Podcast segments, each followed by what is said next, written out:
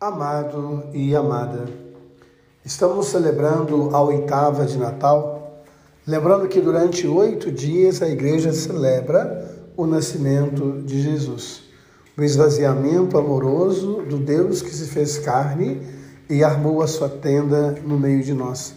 Nessa expressão usada pelo Papa Francisco, a simplicidade e a pequenez do presépio, a simplicidade e a pequenez de Deus que se esvazia por amor. E dentro da oitava de Natal, nós celebramos o dia de São João Evangelista. E é muito bonita a palavra de Deus, porque João vai dizer na sua primeira carta que nós ganhamos a vida. E não apenas ganhamos a vida, mas nós testemunhamos a vida. Estar com Jesus, viver com Jesus, conviver com Ele, é celebrar e abraçar a vida de uma forma intensa. E eles que caminharam com Jesus, que passaram pela dor, da cruz tiveram a oportunidade de experimentar a ressurreição. Então ele vai usar essa expressão: nós somos, somos testemunhas da vida que veio até nós. E o Evangelho nos narra a experiência da ressurreição. Maria Madalena, apóstola dos apóstolos, ela vai anunciar a eles: olha, o túmulo está vazio. E eles correm até o túmulo. E quando chegam lá, percebem que o túmulo de fato está vazio e que o Senhor está ressuscitado.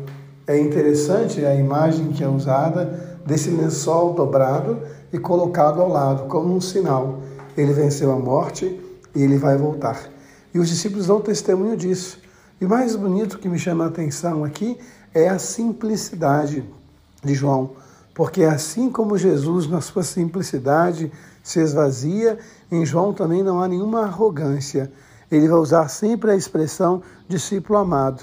Todos os leitores vão dizer que ele é o discípulo amado, mas em momento algum ele vai se nomear como o discípulo amado. Por quê? Porque em cada discípulo está presente o amor de Deus. Por isso, essa expressão que nos acompanha todos os dias. Você é o discípulo amado, você é a discípula amada. Nas suas noites escuras, nas suas angústias, nas suas correrias da vida, que você possa olhar também e saber que aquele que nasceu no presépio, aquele que nasceu longe dos homens, porque não havia lugar para eles, ele venceu a morte. Ele é vencedor.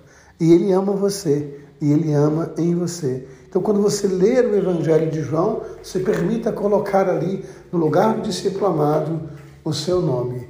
Porque Deus ama você, Deus ama em você. E você é o discípulo amado, a discípula amada que deve testemunhar o amor de Jesus no coração do mundo.